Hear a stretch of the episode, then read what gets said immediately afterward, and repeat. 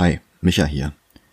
Bevor wir mit der heutigen Episode beginnen und damit auch gleich mit dem Marvel Cinematic Universe, möchte ich kurz beschreiben, wie diese Episode zustande kam. Seit Beginn der sozialen Distanzierung nehmen Dennis und ich nicht mehr im selben Raum auf, sondern per Voice Chat an entgegengesetzten Enden Kölns. Jeder schneidet seine eigene Tonspur mit und wer immer von uns beiden gerade mit Schneiden dran ist, fügt dann beide Spuren zusammen, kürzt Versprecher und Längen raus und legt die Musik drüber. Und diese Woche haben wir in der Nacht von Montag auf Dienstag aufgenommen. Und als ich dann gespeichert habe, um Dennis meine Spur zu schicken, hat sich irgendwie der gesamte Inhalt des Projektordners verabschiedet. Nochmal zusammen neu aufnehmen geht aber nicht, weil Dennis den Rest der Woche Besuch hat. Dann hätten wir hinterher nicht mehr genug Zeit zum Schneiden. Mein Skript hab ich allerdings noch, also kann ich das auch einfach nochmal neu einsprechen. Allerdings habe ich natürlich nicht die Passagen, wo ich vom Skript abgewichen bin was ich je nach Verlauf der Diskussion, die bei der Aufnahme entsteht, hin und wieder mache. Dennis Tonspur habe ich komplett, aber die besteht hauptsächlich aus Reaktionen auf das, was ich gesagt habe. Und die meiste Zeit kriege ich darüber meine Aussagen rekonstruiert, ich kann aber teilweise nicht mehr ganz nachvollziehen, auf was er sich bezieht. Ich meine, was mache ich bitte mit? Also ich habe mir so paar Kerzen gekauft. Und darum baue ich jetzt diese Episode allein. In a cave. With a bunch of scraps. Aber das passt ja immerhin zum Film. Viel Spaß. Hallo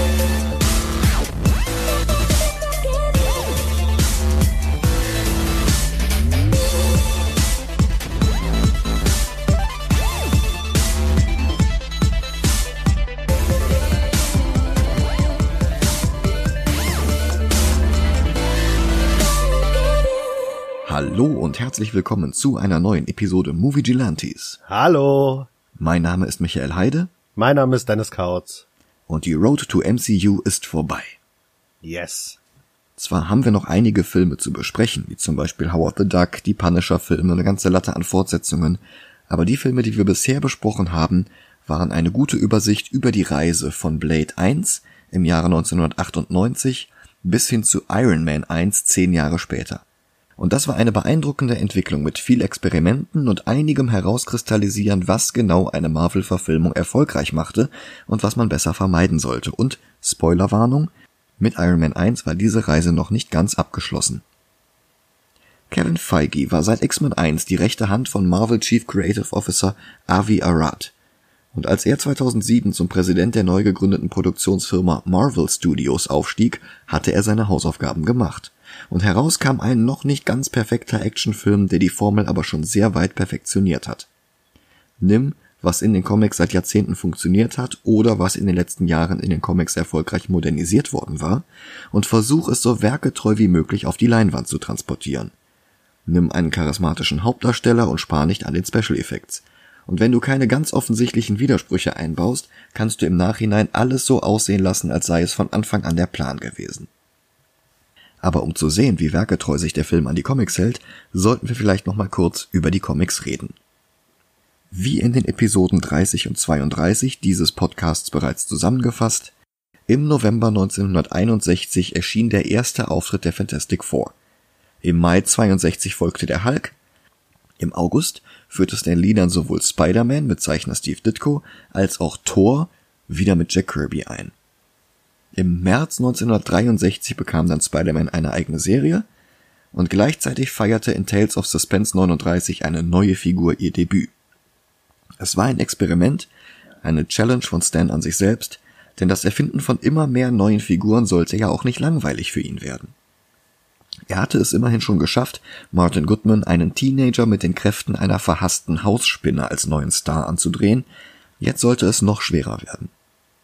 Die Herausforderung war, den unsympathischsten und arrogantesten Kotzbrocken vorzustellen, den Stan sich irgendwie aus den Fingern saugen konnte, um dann die Leser dazu zu bringen, ihn trotzdem zu mögen.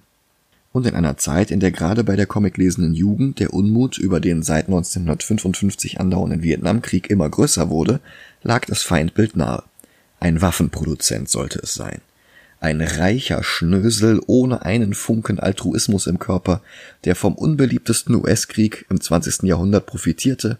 Die Rede ist natürlich von Tony Stark.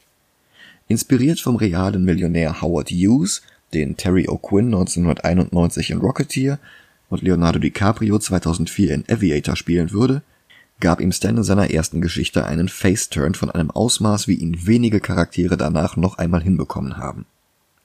Bei der Ausarbeitung waren übrigens auch Stans Bruder Larry Lieber sowie die Zeichner Jack Kirby und Don Heck beteiligt. Aber wie sah die Origin im Comic denn genau aus? Fast so wie im Film, bloß dass der den bewaffneten Konflikt, der den Hintergrund für die Geschichte liefert, von Vietnam auf Afghanistan aktualisiert hat, was gut ist, weil die Vietnamesen in Tales of Suspense einige der rassistischsten Karikaturen waren, die je in Marvel Comics abgedruckt worden waren. Der Film ist mit seinen arabisch sprechenden Terroristen samt Palästinensertüchern oberflächlich nicht viel besser, aber immerhin ist das ein Fake-Out und die stellen sich hinterher als Söldner raus, die für einen Amerikaner arbeiten. Noch ein Update. Der Arc Reactor ist eine Erfindung für den Film. Im Comic war die Rüstung damals voller Transistortechnologie und musste regelmäßig an gewöhnlichen Steckdosen aufgeladen werden, weil die Elektromagneten darin das einzige waren, was Schrapnellsplitter in seiner Blutbahn davon abhielten, ins Herz vorzudringen. Viel Spaß bei der äh, Stromrechnung. Und auch Iron Man war ein Erfolg für Marvel Comics. Tony wurde kurz darauf Gründungsmitglied der Avengers und war im Zentrum fast aller großen Storylines. Er hatte Cartoonserien in den 60ern und dann nochmal in den 90ern, war aber nie der größte Marvel-Held. Das waren zunächst klar die Fantastischen Vier und natürlich Spider-Man, später dann die X-Men, vor allen Dingen Wolverine. Und als Marvel in den 90ern Konkurs anmelden musste, boten sie Sony ein Komplettpaket mit den Filmrechten für unter anderem Spider-Man, Ant-Man, Black Panther, Thor und Iron Man an, für zusammen 25 Millionen Dollar, aber Sony lehnte ab. Sie wollten nur Spider-Man, weil sie sich nicht vorstellen konnten, dass sich irgendwer für die anderen Figuren interessieren würde. Und seien wir ehrlich, wenn Sony damals einen Iron Man Film gedreht hätte, wäre der niemals so ein Erfolg geworden. Nee. Und dann kam Ultimate Marvel und alles wurde anders. Ich habe es bereits schon mal gesagt, aber das Ultimate-Universum war der Versuch, Lesern die Marvel-Figuren ohne ihre jahrzehntelangen Vorgeschichten zu präsentieren. Aber es war auch gleichzeitig der Testballon dafür, was in einem Film funktionieren könnte und was nicht. Alles war jünger, hipper und epischer. Breite Panels, die schon an das Leinwandformat erinnerten. Zeitgemäße Redesigns einiger angestaubter Charaktere. Und weil erst vor kurzem zwei Flugzeuge in zwei Türme gekracht waren, war auch gleich alles viel militarisierter, offensiver und aggressiver. Das war die Serie, in der Captain America aufgefordert wurde, sich zu ergeben und er nur auf das A auf seiner Stirn zeigte und fragte, Glaubt ihr, das steht für Frankreich? Und in diese kriegsbejahende Avengers-Version passte das Arschloch Tony Stark erstaunlich gut rein. Man musste noch nicht mal viele Änderungen vornehmen. Aber in der Post-9-11-Welt der Ultimates wie die Avengers hier hießen, weil der spätere Kick-Ass und Kingsman-Autor Mark Miller das Wort Avengers nicht cool genug fand, war Tony auch nur ein Arschloch unter vielen. Banner, Pym, Steve Rogers waren halt auch alle ziemlich unsympathische Bastarde. Aber cool.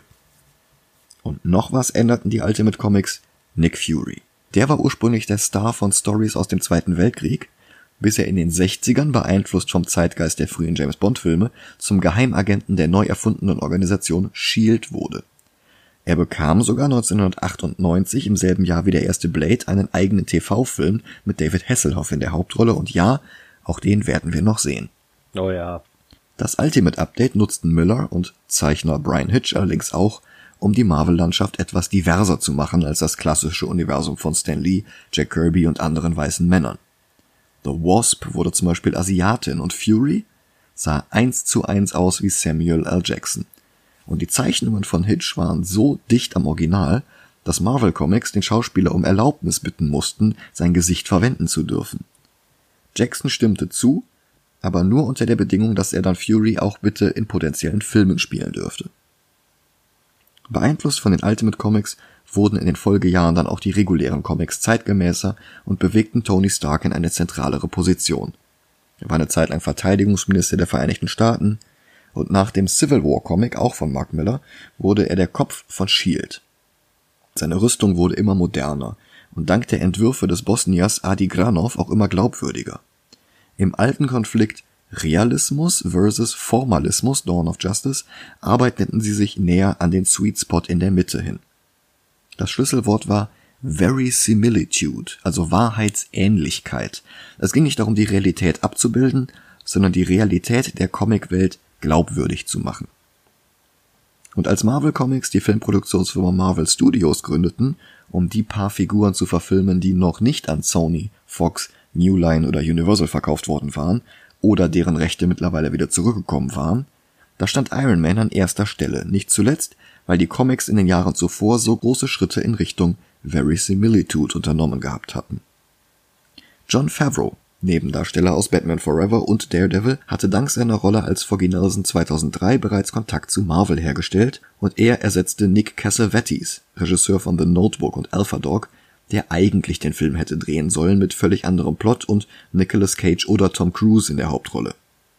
Favreau castete allerdings Robert Downey Jr., weil er vorhatte, in einem Sequel die Storyline Demon in a Bottle zu verfilmen, also die Geschichte, in der Tony den Kampf gegen den Alkoholismus verlor und die Rüstung dann an James Rhodes abgeben musste, bevor er dann langsam wieder zurück in die Nüchternheit fand. Und Downeys eigene Alkohol- und Drogenvergangenheit sollte das glaubwürdig auf die Leinwand bringen. Er hatte gerade erst ein Comeback mit Filmen wie Kiss Kiss Bang Bang an der Seite von Val Kilmer oder Zodiac mit weiteren späteren Marvel-Stars wie Mark Ruffalo und Jake Gyllenhaal gehabt. Er galt aber immer noch als notorisch unzuverlässig und als Kassengift. Jetzt rate mal, was Marvel ihm für Iron Man 1 gezahlt hat. Keine Ahnung. Schätz mal. Drei Millionen. 500.000 Dollar, nicht einen Cent mehr. Boah. Zum Vergleich. Für Spider-Man Homecoming bekam er 10 Millionen für nicht mal 10 Minuten Screentime. Ach krass. Eine Castingentscheidung, die den ganzen Film gerettet hat und ein gigantisches Multimilliarden-Dollar-Franchise aus dem Boden gestampft hat, das heute, gerade mal zwölf Jahre später, 23 Filme stark ist, mit genug Filmen in der Pipeline, um die Bond-Filme von der Anzahl zu überholen. Vom Einspielergebnis haben sie 007 schon lange hinter sich gelassen. Und was hat die Marvel-Filme so erfolgreich gemacht? Das sehen wir uns mal an. Wir tauchen ein in den ersten Film des MCU, Iron Man. Oh yes.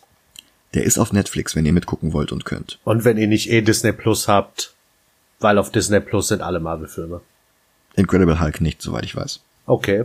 Und wegen alter Deals werden immer mal wieder Filme vorübergehend bei Netflix laufen und während der Zeit dann bei Disney Plus rausgenommen werden. Aber im Moment sollte das keinen Film betreffen. Die einzigen Filme, die ihr nicht finden werdet, sind die Spider-Man-Filme. Ja, und die Fantastic Four, wie wir letztens gesehen haben. Nein, ich meine jetzt die MCU-Filme. Ach so.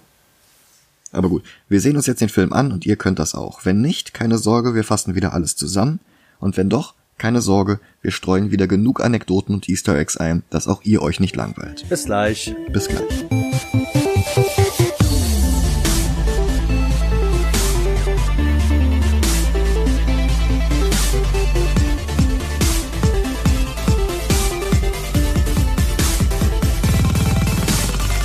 Und da sind wir wieder. Hallo. Das war der erste Iron Man. Ja. Und ich mag ihn, aber ich habe auch ein Problem mit dem Film. Okay. Er hat kein Drehbuch. Favreau hatte als Plot die Origin aus Tales of Suspense, aber ansonsten nicht viel. Aber trotz widriger Umstände wurde das MCU zum erfolgreichsten Franchise aller Zeiten. Ja. Alleine zwei, drei Filme davon reichen, um alle anderen zu toppen. Und so fing das Ganze an. Das Paramount-Logo, weil Disney Marvel erst später gekauft hatte. Dann das Marvel-Logo, aber nicht einfach nur das normale wie bisher, sondern das erste Mal, dass da steht A Marvel Studios Production. Und das erste Bild, das wir sehen, ist die afghanische Wüste. Stille. Und dann setzt ACDC ein. Aus einem kleinen tragbaren CD-Player an Bord eines Humvee. Da drin sitzt Tony Stark in Begleitung einiger Soldaten, ein Glas Bourbon in der Hand, on the rocks, in der Hitze. Und er sagt nicht viel, aber die paar Momente reichen schon, damit wir merken, er ist ein arroganter, sexistischer Drecksack. Als ein Soldat ein Foto mit ihm machen will, hält der seine Finger zum Peace-Sign hoch und Tony sagt nur, wenn es Frieden gäbe, hätte er keinen Job mehr. Sympathisch. Aber bevor der andere Soldat den Auslöser der Kamera drücken kann, explodiert auch schon das Auto vor ihnen. Und Stark versucht vor dem Konflikt davonzulaufen. Er springt aus dem Auto, holt sein Handy aus der Tasche, aber bevor er Hilfe rufen kann, schlägt neben ihm ein Geschoss ein. Bevor es explodiert und seinen Torso mit Splittern spickt, sieht er noch den Schriftzug auf der Hülle Stark Industries. Dann wird alles still und er verliert das Bewusstsein. Er kommt wieder zu sich, als ihm Söldner eine Kapuze vom Gesicht ziehen und in eine Kamera sprechen. Wer Urdu spricht, kann übrigens verstehen, was sie sagen und vor allen Dingen mit wem sie reden. Aber Tony spricht kein Urdu. Er muss sie für Al-Qaida halten oder für Neo-Taliban-Guerilla. Tatsächlich haben wir es hier mit der fiktiven Terrororganisation The Ten Rings zu tun. Eine Erfindung für die Filme, aber auch ein Verweis auf den Mandarin, den langjährigen Erzfeind von Tony Stark in den Comics, mit zehn Ringen, geschmiedet aus dem Wrack eines abgestürzten Raumschiffs, einen für jeden Finger mit völlig absurden Kräften. Eis, Blitze, Gedankenkontrolle, was nicht noch alles. Aber Favreau wollte den Konflikt mit Iron Mans größtem Gegner nicht wie andere Comic-Verfilmungen schon im ersten Film verballern, sondern die Gelegenheit haben, sich noch zu steigern. Und darum taucht der Mandarin hier noch gar nicht auf. Tatsächlich ist sein Debüt erst für 2021 geplant in Shang-Chi and the Legend of the Ten Rings, gespielt von Tony Leung. 36 Stunden früher. Eine Präsentation fasst Tony Starks Leben bis hierhin zusammen. Das Kind des Industriellen Howard Stark, wie gesagt inspiriert von Howard Hughes, und der Vater wird hier noch auf Fotos dargestellt von Gerard Sanders. Später wird es noch zwei andere Schauspieler geben, die die Rolle übernehmen. Und der junge Tony wird durch Kindheits- und Jugendfotos von Robert Downey Jr. selbst verkörpert. Teilweise Forrest Gump-mäßig neben einen jungen Bill Gates reinkopiert oder neben den Roboterarm Dummy, den wir gleich noch zu Gesicht bekommen werden. Im Artikel, den wir auszugsweise neben dem Foto mit Dummy für ein paar Sekunden sehen können, wird davon gesprochen, dass Tony künstliche Intelligenzen programmiert hat, die von seinem eigenen Verhalten lernen. Ein Verfahren, dessen Schattenseiten in Avengers 2 Age of Ultron noch gezeigt werden wird. Und wir sehen eine Zeitungsschlagzeile vom 17. Dezember 1991. Tonys Eltern starben bei einem Autounfall in Long Island. Acht Jahre später enthüllt dann Captain America Civil War, was einen Tag vorher, also am 16. Dezember, tatsächlich passiert ist. Und das ist ein hervorragendes Beispiel dafür, dass Marvel es zwar immer so aussehen lässt, als hätten sie einen Langzeitplan, aber eigentlich sind sie nur sehr gut darin, Details in vorangegangenen Filmen aufzugreifen und darauf aufzubauen.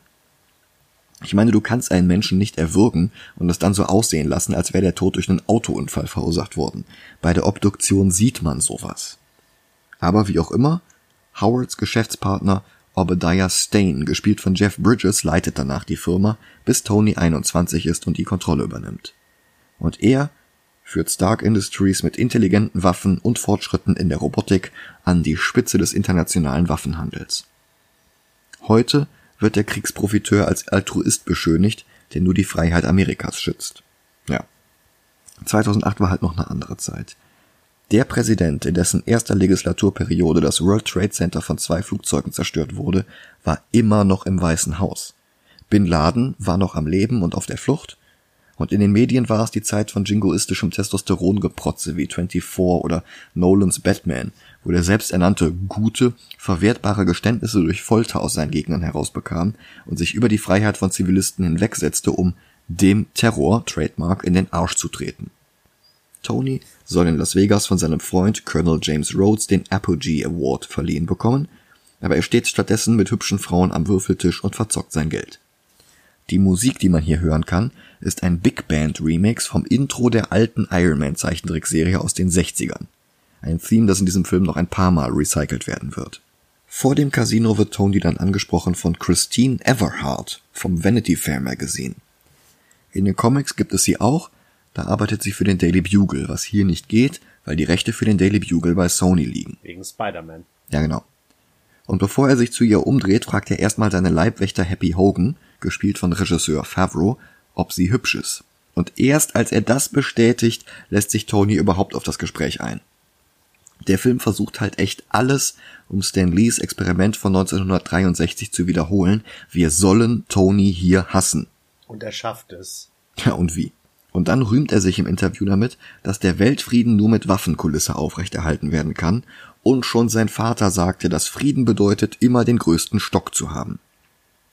Schnitt, er ist mit Christine im Bett, und jetzt klingt das Iron Man Theme wie eine James Bond Gitarre. Am nächsten Morgen wird sie wach, er ist weg, und Pepper Potts geleitet sie nach draußen. Die wird gespielt von Gwyneth Paltrow, die nur unterschrieben hatte, weil der Drehort 15 Minuten von ihrer Haustür entfernt war und sie so Zeit mit ihren Kindern verbringen konnte. Auch ist irgendwie süß. Tony selbst ist in seiner Garage und schraubt an seinem Hot Rod, ein Filmrequisit, das im echten Leben Favreau gehört. Pepper kommt zu ihm und zum ersten Mal im Film hört Tony seinem Gegenüber zu, statt es nur als Stichwortgeber zu nutzen, damit er sich selbst reden hören kann. Die Grundlage, auf der ihre Beziehung aufbaut, die in den kommenden Filmen mit Höhen und Tiefen bis Avengers Endgame gehen sollte. Zusammen mit Rhodes fliegt er dann in einer Stark-Maschine nach Afghanistan. Rhodes wird gespielt von Terrence Howard, dem ersten Schauspieler, der für den Film unterschrieben hatte und für die Fortsetzungen gleich mit. Der hatte gerade erst einen Oscar für das Hip-Hop-Drama Hustle and Flow gewonnen. Und seine Gage für Iron Man 1 war das siebenfache von Robert Downey Jr. Und das war Teil der Strategie von Marvel Studios. Also nicht die hohe Gage, aber ein Franchise, das in den Comics funktioniert hat, mit der vorhin erwähnten Verisimilitude und Schauspielern, die wirklich was drauf haben. Also keine Jessica Albas oder Eoin Griffiths, sondern geschätzte Kritikerlieblinge, die schon einiges an Nominierungen und oder Gewinnen vorweisen konnten. Robert Downey Jr. zum Beispiel hatte 1992 eine Oscar-Nominierung für Chaplin. Gwyneth Paltrow gewann 1998 für Shakespeare in Love. Jeff Bridges war vor Iron Man 1 viermal für den Oscar nominiert. Er gewann dann 2010 für Crazy Heart und war danach noch zweimal nominiert. Sogar Sean Tube, der die wichtige, aber doch eher kleine Rolle des Professor Yinsen spielt, war im Oscar-prämierten Crash, der bei uns in Deutschland LA Crash hieß, übrigens zusammen mit Terence Howard und Don Cheadle. Eine Strategie, die aufging. Oh ja. Auf dem Flug machen Tony und Rhodey Party mit Schnaps und Stripper-Stewardessen. Im Hintergrund läuft Ghostface Killer, dessen Debütalbum damals Iron Man hieß und der oft als Tony Starks auftritt, weil jeder Wu-Tang Clan Rapper ungefähr 18 verschiedene Namen braucht. Der hatte eigentlich auch einen Cameo für den Film gedreht, aber der wurde rausgeschnitten. In Afghanistan präsentiert Tony Stark dann seine neueste Rakete, die Jericho. Und wir sind wieder am Anfang des Films und Tony wird angegriffen. Sein Leben wird gerettet von Professor Yinsen, einer Figur aus den Comics, die aber dem neuen Schauplatz angepasst wurde und der jetzt Afghane ist statt Ostasiate. Und du kennst doch Marvels Hand zu fiktiven Ländern wie Wakanda oder Latveria. Ja. Im Comic ist Yinsen aus Timbetpal, einem erfundenen Hybrid aus Tibet und Nepal. Ah. Wie im Comic baut Yinsen ein Gerät, das die Schrapnellsplitter davon abhält, Tonys Herz zu zerstören. Es ist angeschlossen an eine Autobatterie. Und er spricht davon, dass er Tony von einer Konferenz in Bern kennt. Eine Szene, die wir in Iron Man 3 noch sehen werden. Was mir nie aufgefallen ist vor Recherche und für diesen Film. Als ich Iron Man 3 gesehen hatte, war es noch nicht lange her, dass ich alle Phase 1 Filme an einem Tag gesehen hatte. Also von Iron Man 1 bis Avengers 1. Und da sieht man das natürlich direkt. Ah, Okay. Tonys Geiselnehmern verlangen von ihm, Jericho-Raketen für ihn zu bauen. Und als er sich weigert, foltern sie ihn. Und sie zeigen ihm die Waffen, die er gebaut hat und die alle irgendwann den Weg in ihre Hände finden. Was Tonys, wer den größeren Stock hat, bewahrt den Friedenmentalität ad absurdum führt. Weil die einfach die Stöcke klauen. Auch Jinsen redet ihm nochmal ins Gewissen. Er hat eine Woche, bis sein Herz kaputt ist, also soll er die Zeit, die er hat, gut nutzen. Und unter dem Vorwand, eine Jericho-Rakete zu bauen, bastelt Tony wie in Tales of Suspense einen Fluchtplan. Zusammen mit Yinsen sammelt er winzige Mengen Palladium aus den Teilen, die sie zur Verfügung haben, und sammelt sie, um einen Arc Reactor zu bauen. Das ist eine Erfindung seines Vaters, die schon in den Artikeln am Anfang des Films Erwähnung fand. Auf dem Palladium baut Marvel in Iron Man 2 nochmal auf, weil es Tony da dann langsam vergiftet. Bei der Arbeit freundet sich Tony mit Yinsen an. Er erfährt, dass der aus der kleinen Stadt Gulmira kommt und das wird später nochmal wichtig. Und Tony lernt Raza kennen, den Anführer der Miliz. Und ich höre immer wieder bei irgendwelchen Easter Egg Videos, dass der auf dem Marvel Comics Charakter Raza beruht. Das ist ein außerirdischer Cyborg, der mit Cyclops Vater als Raumpirat durch die Galaxis düst. Wow. Aber die Filmrechte an den Starjammers können eigentlich nur Teil des X-Men-Pakets gewesen sein, das 2008 noch allein bei Fox lag. Die haben wahrscheinlich einfach nur den Namen genommen, weil er gepasst hat. Ende aus. Ja, noch nicht mal das. Die Theorie übersieht nämlich auch die Tatsache, dass Raza ein gewöhnlicher arabischer Name ist, der ins Deutsche übersetzt Geschenk Gottes heißt, also vergleichbar mit dem deutschen Theodor. Ja, ja. Also vielleicht beim voneinander abschreiben nicht zu viel ungefragt übernehmen und auch mal selbst ein bisschen recherchieren. Ja. Raza ist jedenfalls enttäuscht. Er hatte nach all der Zeit mehr Ergebnisse erwartet und er foltert Jinsen mit einem Stück glühender Kohle. Tony rettet ihm das Leben, indem er ihn als den unersetzlichen Assistenten ausgibt, den er braucht, um die Rakete zu bauen. Und Raza gibt ihm 24 Stunden und Tony schwingt den Schmiedehammer mit dem Arc Reactor darunter. Oh, diese Szene. Und das Geräusch, das als bildlose Post-Credit-Szene von Avengers Endgame nochmal zitiert wird, bildet die Klammer zur Infinity-Saga. Und der Soundtrack von Ramin Javadi passt genau auf den Rhythmus des Hammers. Der Deutsch-Iraner ist ohnehin der unterschätzteste Teil dieses Films. Er hatte als Assistent und man munkelt Ghostwriter von Klaus Badelt und Hans Zimmer bei Batman Begins und Fluch der Karibik angefangen. What? Ja. Bei den beiden Filmen und bei einigen mehr ist er im Nachspann als Composer Additional Music gelistet, was aber immer nur unter ferner Liefen aufgeführt wird. Und 2005 hat er dann die Musik zu Prison Break geschrieben, also zu der Serie. Und nach Iron Man hatte er dann den endgültigen Durchbruch mit der Titelmelodie zu Game of Thrones. Nicht schlecht für einen, der in Duisburg geboren ist. Und hier kreuzt er jetzt klassische Helden-Soundtrack-Fanfaren mit dem E-Gitarren-Sound, der Tonys Fable für Rockmusik widerspiegelt. Die E-Gitarre wurde übrigens eingespielt von Tom Morello von Rage Against the Machine. Und Morello hat jetzt auch einen kleinen Gastauftritt als Wache, denn die Rüstung ist fertig. Jensen verschafft Tony noch ein paar Momente Zeit, um sie hochzufahren, obwohl Raza schon Verdacht geschöpft hatte, und er bezahlt das Manöver mit seinem Leben. Und dann stapft die hydraulische Ritterrüstung aus dem Dunkel. Morello ist der Erste, der von ihr getroffen wird, und dann räumt die Rüstung auf. Noch ein Update gegenüber der Comicvorlage? Da stealthte Tony nämlich mit Hut und Trenchcoat über der Rüstung durch das Gefangenenlager. was? So Ben, ben Grimm-mäßig oder was? Ja, ziemlich genauso. ja, sah ein bisschen albern aus, aber naja, andere Zeiten. Geil. Hier spendiert uns Favreau allerdings eine dicke Actionsequenz mit Explosionen, Flammenwerfern und jeder Menge Geballer. Die Rüstung entspricht eins zu eins der Rüstung aus Tales of Suspense.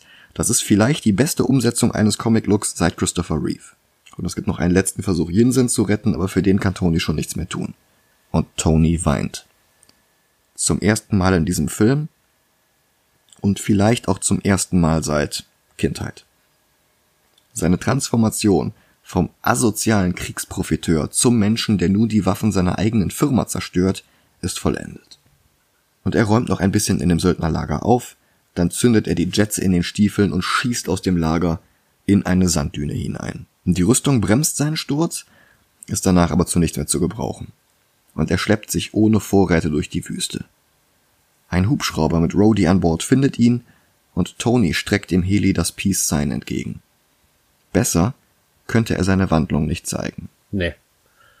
Ich finde die Szene auch gut, wenn ähm, Rhodey äh, zu ihm sagt, das nächste Mal fährst du bei mir mit und der Rhodey einfach nur in die Arme fällt.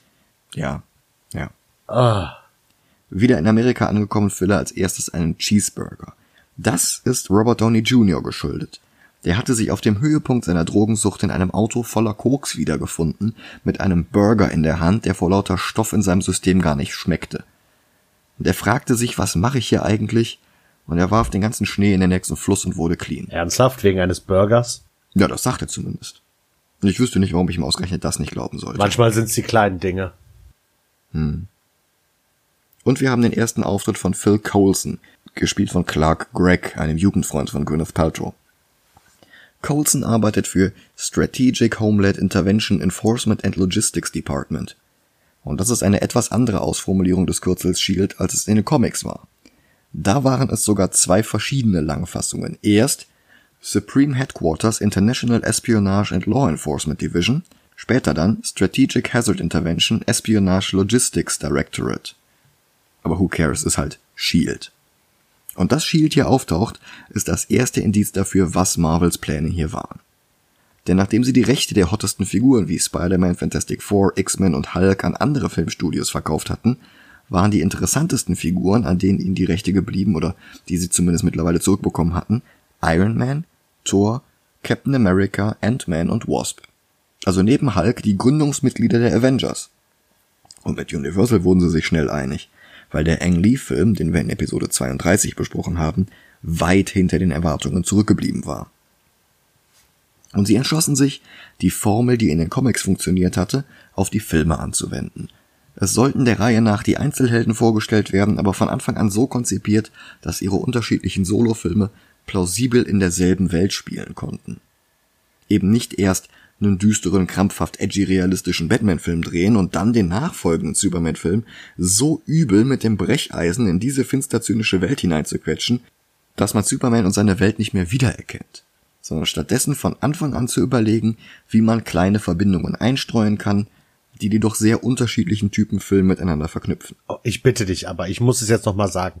Aber was wäre geiler gewesen als so einen düsteren Batman-Film und einen total, jetzt nicht total happy, aber so einen hell, etwas bunteren Superman-Film und die beide dann aufeinandertreffen zu lassen? Wo wäre das Problem gewesen? Ja, DC scheint nicht zu glauben, dass zwei so unterschiedliche Filme Teil derselben Welt sein können. Aber dabei hat Marvel das mit so unterschiedlichen Filmen wie Hulk und Captain America 1 schon sehr gut vorgemacht, bevor Man of Steel rauskam. Ja. Und dass Winter Soldier und Guardians of the Galaxy im selben Universum spielen, hat bei DC wahrscheinlich die Köpfe explodieren lassen. Mhm. Aber das musste sich Marvel halt erstmal erarbeiten. Und Iron Man war neben Supersoldaten, Gamma-Monstern und asgardischen Gottheiten noch der bodenständigste Charakter, also machte er auch den Anfang. Und bodenständig ist Tony jetzt auch, von seinen Erlebnissen in Afghanistan verändert. Er bittet bei der Pressekonferenz darum, dass sich alle mit ihm zusammen auf den Boden setzen, und als nächsten Schritt kündigt er an, dass StarkTech sich mit sofortiger Wirkung aus der Waffenproduktion zurückzieht. Ein Schritt, der seinen väterlichen Mentor Obadiah schockiert. Der erwidert ihm jetzt, dass sie nun einmal Waffenproduzenten seien, Iron Mongers. Das ist ein kleines Easter Egg an die Comic-Fans, die Obadiah als den Superschurken namens Iron Monger kennen. Und Obadiah argumentiert jetzt mit Tonys ehemaliger Sichtweise, dass Waffenkonzerne die Welt vor dem Chaos retten, dass sie ein notwendiges Übel sind, die den Aktienkurs und damit das Wohlergehen unzähliger Menschen hochhält. Und der Film wäre so viel besser, wenn er das wirklich glauben würde, wenn das wirklich Obadiahs Motivation wäre. Wenn wir hier den Konflikt zwischen Tonys altem Ich, repräsentiert durch Obadiah, und seinem neuen Ich, repräsentiert durch ihn selbst nach seiner Gefangenschaft hätten. Aber hier zeigt sich zum ersten Mal die Schwäche von John Favreaus Methode, ohne Drehbuch zu drehen. Denn so ist Iron Man entstanden. Nach unzähligen Drehbuchentwürfen, in denen der Mandarin, der russische Anti-Iron Man Crimson Dynamo oder auch Tonys Vater Howard die Schurken waren, fasste Favreau den Entschluss, sich an der nach Afghanistan verlegten Origin aus Tales of Suspense zu orientieren und danach Obadiah als größeren, stärkeren, bösen Zerspiegel von Tony zu nutzen. Aber ein Drehbuch hatte er nicht. Kein fertiges. Klar, ein paar Szenen standen, aber das meiste improvisierte er zusammen mit Downey immer am Vorabend eines Drehs. Was Jeff Bridges übrigens wahnsinnig gemacht hat, weil er gewohnt war, seinen Text auswendig zu lernen und wieder und wieder durchzugehen, um zur bestmöglichen Performance zu kommen. Und das ging hier nicht. Und im Laufe der Dreharbeiten warf Favreau immer wieder ganze Character Arcs um und änderte seine Meinung. Bridges verglich das mit kleinen Studentenfilmen oder Arthouse-Produktionen mit winzkleinem Budget, wo solche Experimente hin und wieder vorkommen. Aber doch nicht bei einer 140 Millionen Dollar Produktion, auf die Marvel alles gesetzt hat. Denn das Budget haben sie nur bekommen, indem sie die Rechte an ihren Figuren aufs Spiel gesetzt haben. Hätten sie das Geld nicht wieder reinbekommen, dann wäre es das gewesen. Dass die Rechnung trotzdem aufging, liegt hauptsächlich an Robert Downey Jr., dem Favreaus Drehstil sehr entgegenkam, aber wie gesagt, der hatte auch seine Schwächen und Obadiah ist die größte von ihnen.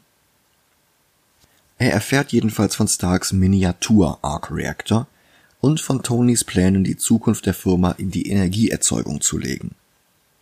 Tony holt Pepper zu sich, damit sie den provisorischen Arc-Reactor in seiner Brust gegen eine Dauerlösung austauscht das ist eine witzige kleine Szene und im Hintergrund sehen wir Tonys Versuch, den Schild von Captain America nachzubauen. Ein Easter Egg, auf das der Captain America Solofilm später aufbaut, indem er Tonys Vater Howard als Entwickler des Originalschildes vorstellt. Ja, und wir sehen, äh, wir sehen den Schild ja im zweiten Iron Man nochmal. Ja, den sehen wir vor allen Dingen gleich hier nochmal im ersten Film. Ja, ja. Wollte nur sagen, dass ich das äh, cool finde, sowas im Hintergrund zu machen. Also wenn man jetzt eine Szene gesehen hätte, wo er daran bastelt, fände ich das, glaube ich, nicht so cool, wie sie es jetzt gemacht haben. Ja. Den alten Reaktor soll Pepper zerstören, aber sie tut es nicht. Und unterstützt von der KI Jarvis, kurz für Just a Rather Very Intelligent System, aber eigentlich benannt nach Tonys Butler aus den Comics, der jahrzehntelange Avengers Hauptquartier aushalf, was im Film aber wie eine schwache Imitation von Batmans Alfred gewirkt hätte. Ja, dieser Jarvis jedenfalls baut jetzt mit Tony zusammen zu Hause und mit sehr viel mehr verfügbaren Ressourcen eine zweite Rüstung. Und Jarvis wird übrigens gesprochen von Paul Bettany, dem Ehemann von Jennifer Connelly. Ah. Die uns gefühlt alle zwei Episoden in einem anderen Comicfilm begegnet Ja. und die die KI in Spider-Mans Rüstung in Homecoming sprechen wird. Bettany hat all seine Dialogzeilen innerhalb von zwei Stunden aufgenommen, als Gefallen für Favreau, mit dem er 2004 in der Sportkomödie Wimbledon gemeinsam vor der Kamera stand, und er wusste nicht mal, für welchen Film er das Ganze einsprach. Ja. Jahre später sollte die Jarvis-Rolle dann aber sogar noch dazu führen, dass Bettany ein vollwertiges Mitglied der Avengers spielen sollte. Aber dazu mehr, wenn wir bei dem entsprechenden Film angekommen sind. In den Comics war diese zweite Rüstung, die sie hier entwerfen, übrigens komplett baugleich mit der ersten, bloß in Gold. Offiziell, damit die Leute ihm besser vertrauen, aber ich vermute, dass es dieselben Probleme waren, grau gleichmäßig zu drucken, die den Hulk grün gemacht haben. Hier ist es ein Adi Granov-Design, das zwischen seinem späteren rot-goldenen Iron Man-Design und der War Machine-Rüstung liegt, die Rhodey noch tragen wird. Im nächsten Konflikt steht Tony zwischen Pepper und Obadiah, die beide unterschiedliche Vorstellungen und Wünsche haben. Easter Egg ist das Klavierstück, das Obadiah auf dem Konzertflügel spielt. Es ist nämlich von Salieri, einem Zeitgenossen von Wunderkind Wolfgang Amadeus Mozart. Und der Film Amadeus von Milos Forman verbreitete die von Historikern nicht akzeptierte Idee, dass der erfahrene Salieri neidisch auf den Erfolg des deutlich jüngeren Mozart war und mit seinen Intrigen letztlich sogar für den Tod von Wolfgang Amadeus verantwortlich war. Eine Parallele zu Obadiah und Tony, aber wie gesagt, Historiker halten den Filmplot für Quatsch. Und noch ein Easter Egg. Die drei essen hier nämlich Pizza von Ray's Pizza, einem Restaurant aus John Favreaus älterem Film Elf. Und Tony macht weitere Tests mit seiner nächsten Rüstung, genauer gesagt mit den Stiefeljets. Oh ja. Nachdem ihn die letzten fast umgebracht hätten, will er jetzt nichts dem Zufall überlassen und die Repulsor-Technologie aus seinen Jericho-Raketen schafft es tatsächlich, sein Schweben zu stabilisieren. Und diese Stelle jetzt, wie er die Stiefel testet, ist das Beste an dem ganzen Film. Ich, ich sag's ja immer wieder, ich mag es nicht, wenn Filme versuchen, zwanghaft lustig zu sein. Aber diese Tests sind lustig, weil sie wahrscheinlich wirklich so wären. Und er zieht die anderen Rüstungsteile an und der Film schaltet das erste Mal in eine Head-Up-Display-Sicht, die Tonys Gesicht im Inneren der Rüstung zeigt. Ein Move, der das Dilemma von Sylvester Stallones Judge Dredd-Film löst. Oh. Nochmal zusammengefasst, in den 2000 AD Comics nahm Dredd seinen Helm nie ab. Aber wenn ein Filmstudio Stallone verpflichtet, dann wollen sie auch, dass man sein Gesicht sehen kann. Und so nahm Stallone den Helm im Film alle paar Sekunden vom Kopf, was niemanden wirklich glücklich gemacht hat. Und da ist die Sicht im Helm die deutlich bessere Idee. Und es ist auch nicht schlecht. Nee, nee. Und Tony fliegt mit der Rüstung durch die Nacht.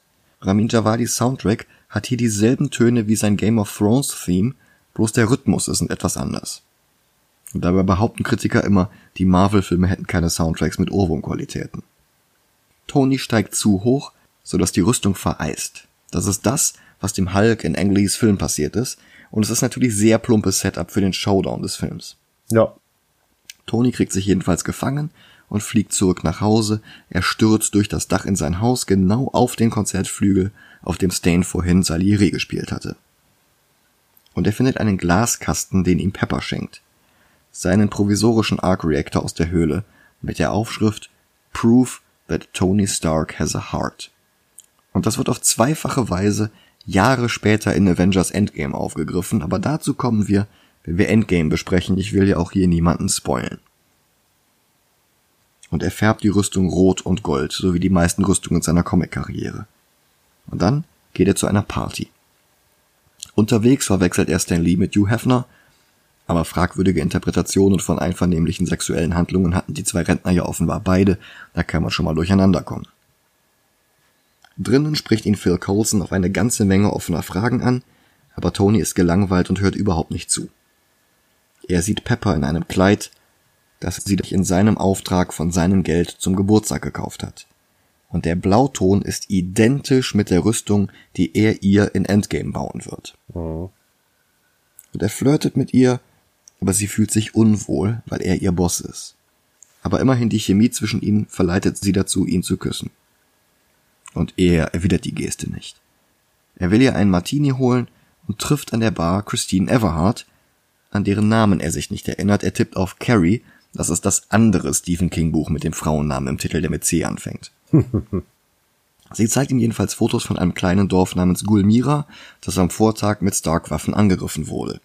Und sie hält es für den Versuch, nach außen hin dem Waffenhandel abzuschwören, aber heimlich doch weiterzumachen wie bisher.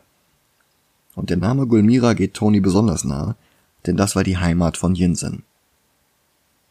Tony konfrontiert Obadiah mit den Vorwürfen und der gibt zu, dass er Tony aus der Firma drängen will, angeblich um ihn vor sich selbst zu schützen, aber Tony geht das nicht aus dem Kopf. Ja. Er schraubt an seiner Rüstung, während er eine Reportage aus Gulmira im Fernsehen sieht. Dabei werden die Ten Rings erwähnt und er sieht Raza in den Aufnahmen. Diese Szene, wenn er da sitzt und ein bisschen rumschraubt und dabei diese Reportage sieht. Und wie er sich da verändert. Das ist, ich liebe diese Szene. Und dann testet er die Offensiveinsatzmöglichkeiten der Repulsor-Technologie. Sehr schön übrigens, dass man die Energie durch die Schläuche vom Arc Reactor zu seinen Handschuhen hinfließen sehen kann. Ja. Und dann legt er die fertige neue Rüstung an und fliegt nach Gulmira. Die Ten Rings sind hier immer noch zugange, greifen scheinbar wahllos die Bevölkerung an. Und Iron Man landet, schaltet sie der Reihe nach aus, erschießt sogar zielgerichtet ein paar Söldner, die sich hinter Geiseln verschanzt hatten. Dann legt er sich noch mit einem Panzer an, komplett mit einer etwas erzwungenen Cool Guys Don't Look at Explosions Szene und verfolgt die Köpfe der Ten Rings. Die Air Force verfolgt das Chaos etwas verwirrt aus der Ferne. Sie holen Rhodey dazu, der erklären soll, was hier passiert, und der ruft Tony auf dem Handy an, und Tony fliegt gerade in seiner Rüstung. Jets finden und verfolgen ihn, und Rhodey bekommt kurz beide Seiten gleichzeitig mit, dann beendet er das Gespräch mit Tony. Dann klingelt sein Handy mit der Iron Man Cartoon Melodie als Klingelton, und Tony ist wieder dran und gibt zu, dass es eine Rüstung ist und dass er drin steckt. Und einer der Piloten ist in Lebensgefahr, Whiplash 1, und er schießt sich mit dem Schleudersitz raus, aber der Fallschirm öffnet sich nicht. Tony rettet ihn. Und einer der Radartechniker hier ist übrigens Joshua Harto, der im selben Jahr in The Dark Knight mitgespielt hat als Coleman Reese. Okay. Das ist der, der versucht, Bruce Wayne mit seiner eigenen Batman-Identität zu erpressen. Wieder zu Hause lässt sich Tony aus der Rüstung herausholen und Pepper kommt dazu und erwischt ihn. Ja. Und hier sieht man Captain Americas Schild übrigens noch deutlicher im Hintergrund. Ich find's auch äh, witzig, wenn ähm, Pepper ihn quasi dabei erwischt, wie er die Rüst, wie die Roboter und Jarvis und so versuchen, die Rüstung auszuziehen. Und er dann sagt, gib es zu, es ist nicht das Schlimmste, bei dem du mich erwischt hast. Und, äh, ah, das ist so Tony Stark. Ja. Ah, ich liebe es. Ja. Raza hat überlebt und er trifft sich jetzt mit seinem Auftraggeber, Plot Twist, Obadiah Stane. Und das ist der langweiligste und unnötigste Twist der MCU-Geschichte. Das zerstört völlig den Konflikt zwischen Tony und Obadiah. Aus einem hin und her gerissenen Geschäftsmann, der nur das Beste für die Firma will, wird ein unnötig grausamer Schurke, der böse ist um des Böseseins willen. Raza zeigt ihm die Überreste der ersten Iron Man Rüstung, die er in der Wüste geborgen hat, und Obadiah nutzt ein magisches Plot-Device, das völlig aus dem Nichts kommt, mit dem er Raza aus einem Meter Entfernung völlig lähmen kann, 15 Minuten lang. Und dann lässt er die Rüstungsteile rausholen und Raza töten. Einfach so. Tony und Pepper streiten, ob Tonys Iron Man Rüstung der richtige Ansatz ist oder nicht. Aber Tony fühlt sich endlich inspiriert. Er fühlt endlich, dass er den Sinn seines Lebens gefunden hat. Und Pepper geht dann halt in Tonys Büro um von seinem Computer aus über das Intranet Obadiahs Computer anzuzapfen und ein paar Daten zu kopieren. Die Dateien, die sie in einer sehr lamen 90er Jahre Hacker-Szene mit einem dramaturgischen Ladebalken auf einen Stick kopiert, sind übrigens voller Anspielungen auf The Big Lebowski, dem wohl beliebtesten Film mit Jeff Bridges. Der Name Lebowski selbst, Zitate aus den Dialogen, ein Barcode, in dem die Buchstaben The Dude enthalten sind und so weiter. Und das, obwohl es den Film Big Lebowski im MCU geben muss, denn Tony nennt Thor so in Avengers Endgame. und Pepper findet das Video, das die Ten Rings ganz am Anfang aufgenommen hatten und dessen Urdu Pepper mit dem einfachen Tippen des Befehls Translate ins Englische übersetzen lässt. Und es beweist, dass sie von Anfang an für Stain gearbeitet hatten, dass sie Stark in seinem Auftrag töten sollten. Ähm, zwei Sachen. Ich meine, es ist Stark Industry. Ich glaube, dass sie sowas haben. Und zweitens, ich will das auch. Das würde vieles so viel einfacher machen. Und Stain kommt dann auch dazu und wir haben die übliche Hollywood-Kopieranimation, die kein Betriebssystem der Welt so aufwendig darstellen würde. Und er kommt rüber und sie schaltet den Bildschirmschoner ein, unmittelbar bevor Stain auf den Monitor sieht. Und Stain, der jetzt für uns vor dem Fernseher als Schurke entlarvt ist, ist jetzt automatisch offen bedrohlich. Ja, er hat sie ja schon erwischt. Er bekommt ja mit, dass sie das Video sieht. Ja, gut, okay. Und daraufhin schafft sie es dann gerade eben zur Türe raus und holt sich sofort Colson als Begleitschutz, der geduldig auf sein Interview mit Stark wartet. Obadiah schaltet den Bildschirmschoner aus und sieht das Fenster Download abgeschlossen und er weiß sofort, was Sache ist. Er stürmt in das Labor, in dem seine Wissenschaftler auf Hochtouren daran arbeiten, den Miniatur Arc Reactor nachzuvollziehen. Und der Cheftechniker hier wird gespielt von Peter Billingsley. Das ist die Hauptrolle aus A Christmas Story und Executive Producer von Iron Man 1. Und wie Obadiah ihm gegenüber ausflippt und ihn anbrüllt. Tony Stark hat es ja auch hinbekommen in einer Höhle. Mit einem Haufen Schrott. Und das sehen wir in noch einem Film. Viele Jahre später. Ja, genau. Das wurde so ein Meme-Moment, dass es heute noch zitiert wird. Und dadurch blieb Billingsley so gut im Gedächtnis, dass sich daraus eine Nebenrolle in Spider-Man Far From Home entwickelt hat. Tonys Telefon klingelt, Pepper ist dran und Obadiah, der jetzt plötzlich durch den halben Film teleportieren kann, taucht bei ihm auf und lähmt ihn mit dem seltsamen Gerät, mit dem er schon Raza ausgeschaltet hatte. Und das danach im ganzen Film nicht mehr auftauchen wird, obwohl es im Endkampf gegen Tony enorm nützlich gewesen wäre. Wie gesagt, kein Drehbuch. Die Szenen sind hier teilweise völlig willkürlich aneinandergereiht und werden eigentlich nur durch Downeys Charisma zusammengehalten. Ich hätte es cool gefunden, wenn er das versucht, im, am Ende zu benutzen. Aber Tony irgendwas noch gemacht hätte, dass das nicht ja, wirkt. Ja, irgendwas. Das hätte nochmal unterstrichen, dass Tony aus allen Fehlern und Schwächen lernt. Aber dafür hätten sie halt ein Drehbuch haben müssen, damit sie wissen, was drei Szenen später passiert.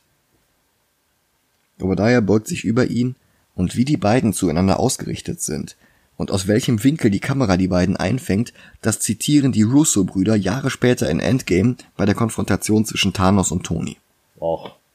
Und Obadiahs Plan ist, wenn er den Arc Reactor nicht nachbauen kann, dann muss er halt Tonys Reaktor stehlen aus seiner Brust heraus. Und wenn das Tony gleichzeitig tötet, umso besser. Warum er jetzt völlig hektisch durchdreht, erklärt der Film nicht. Der macht sich hier nur angreifbar, hinterlässt überall seine Fingerabdrücke. Der Mord an Tony würde vermutlich selbst von Shoemakers Commissioner Gordon super leicht aufgeklärt werden. Mhm. Und, und warum die Eile? Weil Pepper ein paar Daten kopiert hat? Das geht alles nicht ganz auf. Aber der Film braucht jetzt eine Konfrontation zwischen Tonys Ironman-Rüstung und Stains Ironmonger-Rüstung. Und das schnell, wir haben nur noch eine halbe Stunde Laufzeit. Und dann bezeichnet er den Mini-Arc-Reactor als Tonis neunte Sinfonie, das letzte und größte Werk Beethovens. Aber dabei war Toni doch eben noch Mozart in dieser Metapher. Also ein Drehbuch hätte sich wirklich ausgezahlt, zumal mit einem Drehbuch auch die Logistik klarer gewesen wäre, wie sich Obadiah so schnell von A nach B bewegt. Ich meine, er trifft Pepper in Tonys Büro, sie geht zur Türe raus und ruft sofort Tony an. Und da ist er schon hinter Tony? Ja, gut. Und dann geht sie auf direktem Weg mit Coulson in Obadiahs Lagerhalle und dann ist er da schon in der Rüstung drin? Ja, du hast recht. Das ist wirklich ein Zeitsprung, der nicht hätte sein müssen. Pepper in Begleitung von Coulson ruft jetzt Rhodey zu Hilfe, während Tony sich ohne Reaktor durch den Aufzug in seiner Garage schleppt, um den Arc Reactor zu holen, den Pepper ihm als Trophäe überreicht hatte. Und er schafft es gerade eben nicht, aber Dummy kommt ihm zu Hilfe und übernimmt die letzten Zentimeter. Rhodey erreicht Tony, der den neuen Reaktor schon eingebaut hat. Und jetzt überschlägt sich alles. Pepper und Colson erkunden mit weiteren Shield-Agenten das Firmengelände. Tony steigt in seine Rüstung. Rhodey sieht sich das Vorgängermodell an und sagt, Next time, baby. Nicht, dass es dazu kommen würde. Vielmehr rächte sich, dass Terence Howard seinen Vertrag als erstes ausgehandelt und alle Agentinnen und Agenten nach seinem sich mit weniger Geld zufrieden gaben. Denn Marvel wurde nach dem Erfolg von Iron Man zu geizig und sie ersetzten ihn kurzerhand für die Fortsetzung mit Don Cheadle. Was eine sehr gute Entscheidung war.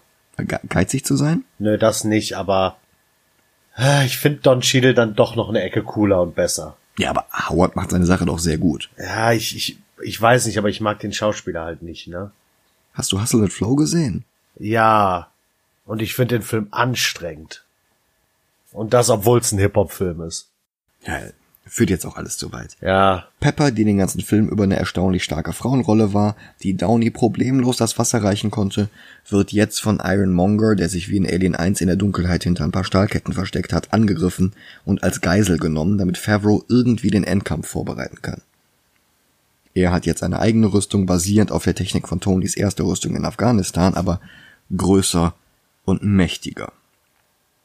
Und die Motivation, die jetzt für Obadiah ausgesprochen wird, he's gone insane. Na dann. Obadiah will Pepper gerade töten, als Iron Man dazukommt. Und für die nächsten Minuten prügeln sich zwei computeranimierte Rüstungen im Straßenverkehr. Obadiah brüllt in der Rüstung wie der Hulk und er schießt Tony Raketen an den Kopf. Ich muss mal eine Szene vom Hulk suchen.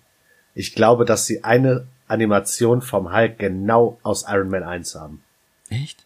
Äh, der Ironmonger bewegt sich an einer Stelle genauso wie der Hulk.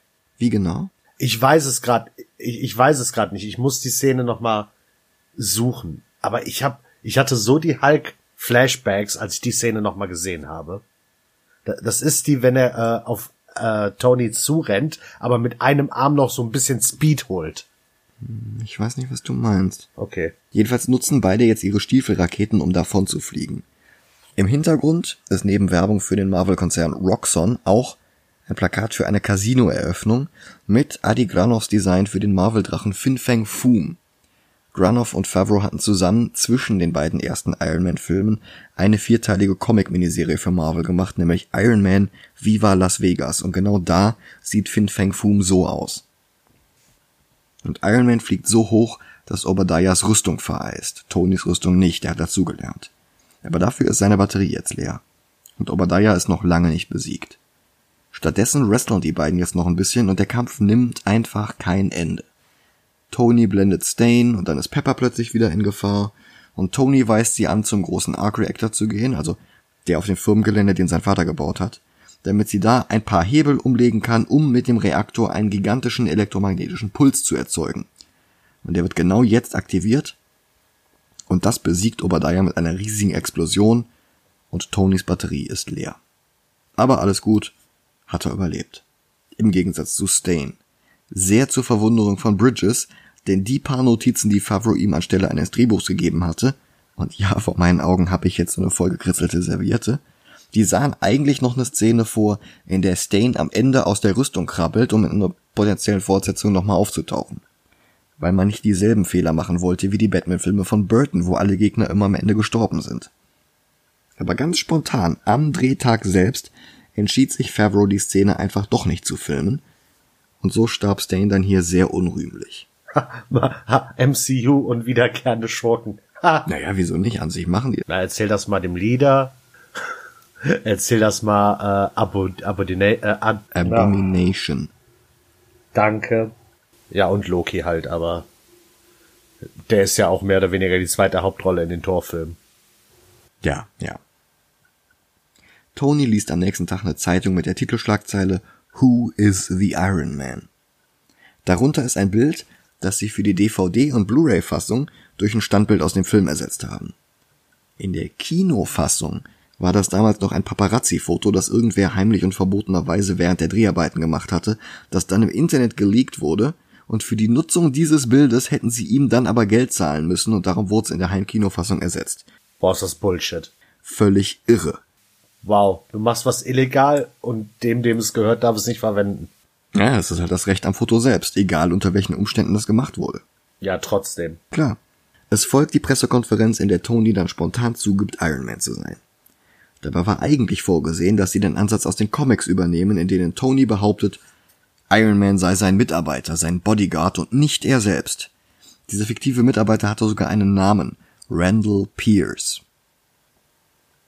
Aber Downey entschied spontan, Tony wird so ein Geheimnis nicht für sich behalten können, und darum sind die letzten Worte vor dem Vorspann sein Geständnis I am Iron Man. Ja.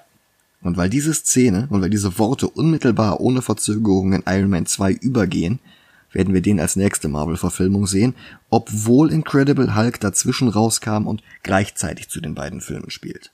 Hulk, fängt irgendwo in Iron Man 1 an und endet irgendwo in Ir- Iron Man 2. Ja, der fängt sogar noch vor Iron Man 1 an, aber dann kommt sehr schnell ein größerer Zeitsprung und dann nimmt er die Handlung während Iron Man 1 wieder auf.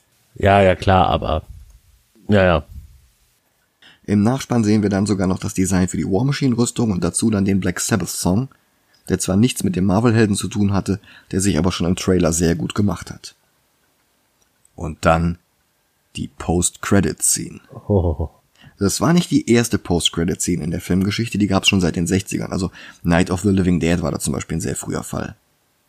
Muppet Movie oder die Flut der Karibik-Filme hatten auch alle eine, aber diese Post-Credit-Scene war ein absoluter Game-Changer. Mhm. Nick Fury, wie vereinbart gespielt von Samuel L. Jackson, tauchte auf und enthüllte, dass Iron Man nicht der erste oder einzige Superheld, sondern nur einer von vielen ist und dass Fury eine Avengers-Initiative gegründet hat, die sie alle miteinander vereinen soll. Es gibt übrigens noch einen alternativen Take von der Szene. Der ließ ihn dann sogar von radioaktiven Spinnen und genetischen Mutationen sprechen, aber Avi Arad konnte anscheinend nicht Fox und Sony mit an den Tisch bekommen, und so blieb das Marvel Cinematic Universe für sich allein gestellt. Erstmal. Boah, das wäre so krass gewesen damals schon. Äh, diese Szene fehlte übrigens bei den ersten Pressevorführungen, weil man diese Bombe geheim halten wollte. Ah. Und als ich damals zum deutschen Release im Kino war, ging der Vorhang zu und das Licht wieder an, unmittelbar bevor das Bild wieder einsetzte. Wow.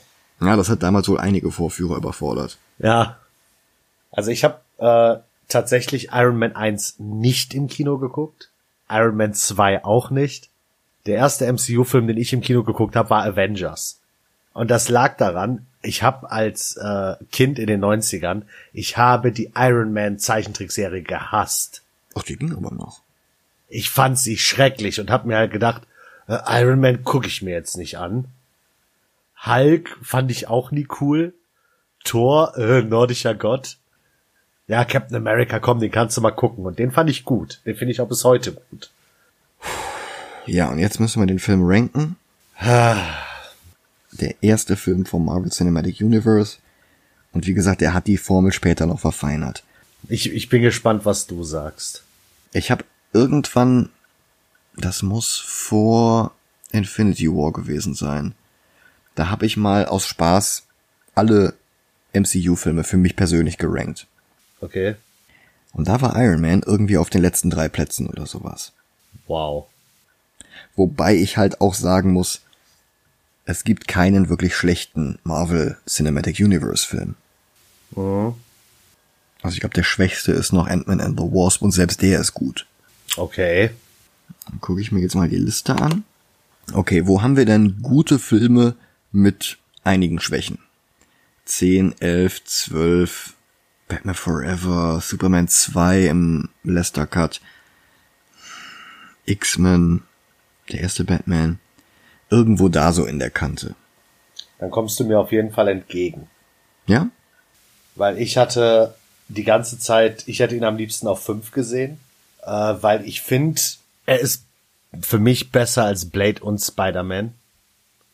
Weil Blade und Spider-Man haben beide Sachen, die ich nicht so cool fand und Iron Man ist ein Film, den ich eigentlich von vorne bis hinten alles gut finde an diesem Film. Tatsächlich. Ich finde, es ist auch der stärkste Iron Man Film, weil ich finde den zweiten äh, und den dritten, ich hasse den dritten Iron Man Film. Ich finde den schrecklich. Also ich mag ja den dritten, das ist mein Lieblings-Iron Man Teil. Echt? Also von Phase 1 finde ich Iron Man 1 noch fast am schwächsten. Und Avengers ist natürlich noch besser. Ja, ja, ja, klar. Aber ich, ich rede ja- ich rede von Solo-Filmen. Also ich, ich finde, wenn wir jetzt Iron Man 2 bewerten müssten, würde ich den irgendwo dabei äh, die Maske und Bloodshot einre- einordnen. Wir werden uns bei anderen Marvel-Filmen eh noch ganz, ganz, ganz, ganz gewaltig streiten. Acht. Ja.